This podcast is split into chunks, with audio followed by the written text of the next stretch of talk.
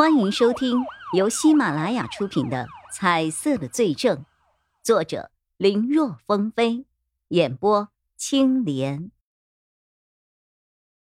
叶宇辉现在有些忐忑，王建玄在前面走着，他在后面紧跟着，两个人谁都不说话。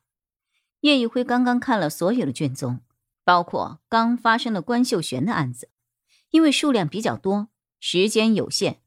他母亲的案子，反倒他还没有来得及看。之前那么迫切的想看，可当真的这份卷宗摆在自己眼前的时候，他反倒是有些胆怯了。他最后翻看的是王建玄妻子宁晚秋的卷宗。刚才开会的时候，他全神贯注看的就是这个卷宗。和其他案子一样，里面的内容很详尽，死亡方式、死亡时间。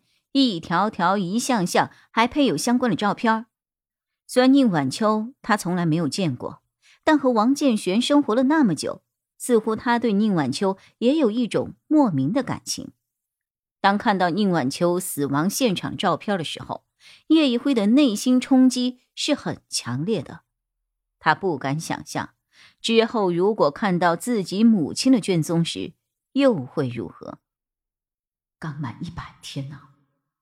叶一辉想起卷宗里提到了一条：王建玄刚满百天的女儿不知所踪，很有可能被凶手抱走了，也有可能是凶手离开后，其他人进屋盗走了孩子。从现场的痕迹来看，两种都有可能。卷宗里记录当时屋里的痕迹显示，有八个人进入过屋内，除去王建玄、宁晚秋夫妻以及他们的父母外。就只剩下两个陌生的痕迹，警方推测，一个应该是凶手，而另一个疑似小偷。妻子惨死，女儿失踪，一天之内失去了两个至亲，对王建玄的刺激和打击可想而知。就这么一路沉默的到了办公室，办公室其实也不远，几步路就到了。但叶一辉觉得他走了很久很久，心里五味杂陈。坐。王建玄让叶一辉坐下后，给二人泡了茶。我知道你刚才在会议室里想说什么，是想去调查其他的案子，是吧？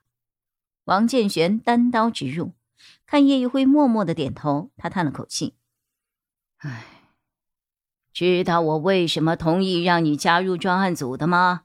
啊，就是因为我担心你小子会私下里去调查。王建玄的话让叶一辉的心颤了一下。哼，被我说中了吧？王建玄看得明白，脸上却带着几分苦涩。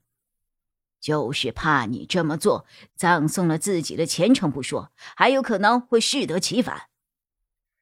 所以我就想，与其让你在外面胡来，倒不如把你放在我的眼皮子底下，这样，即便出了一些问题，我还能够及早的发现制止你。王叔，我，你想说什么？我很清楚，你的所有想法我也能够理解。叶玉辉不说话了。有很多人总喜欢说“我能够理解你”，等等等等。但实际上，这话只是一个没有感情的开头而已。真正要说的是紧跟在“但是”二字之后的内容，目的是想让你放弃自己的想法，接受对方的判断。可王建玄这么说，叶一辉无话可说。但就是因为理解，我才更清楚，有些事情是坚决不能做的。我们是丈夫，是父亲，是儿子，但同时，我们更是警察。下了班，我们可以为家人哭，但上了班，我们是要为人民排忧解难的。职责和家庭有时候很难做到两全呐。记住，我们是警察，有些底线我们是万万不能去碰的。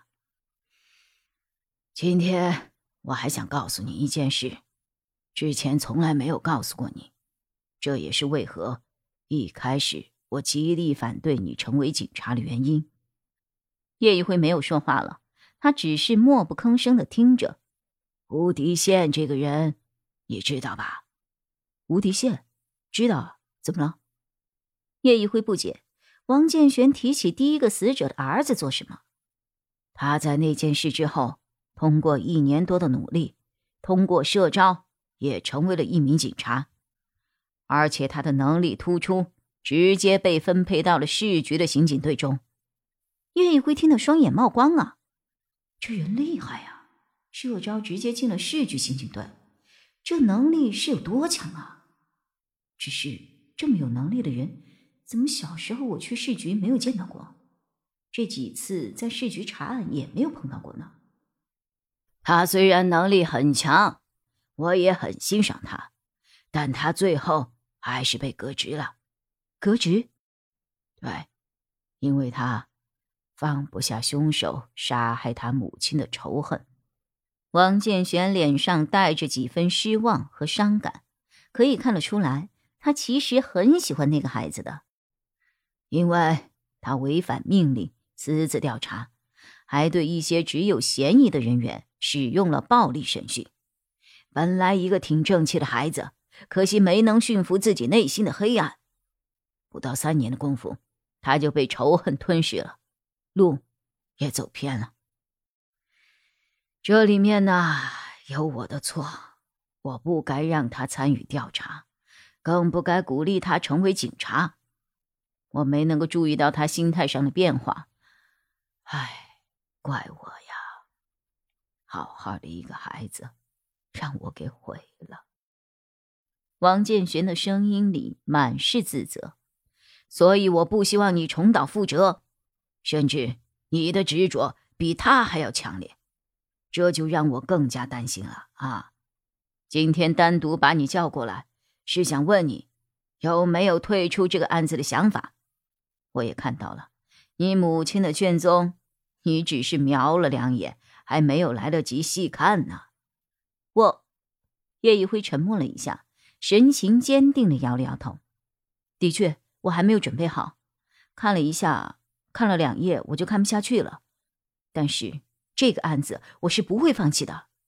说完，叶一辉的眼神直视王建选。他希望通过这种方式来告诉对方自己的决心。本集播讲完毕，感谢收听，更多精彩内容请在喜马拉雅搜索“青莲嘚不嘚”。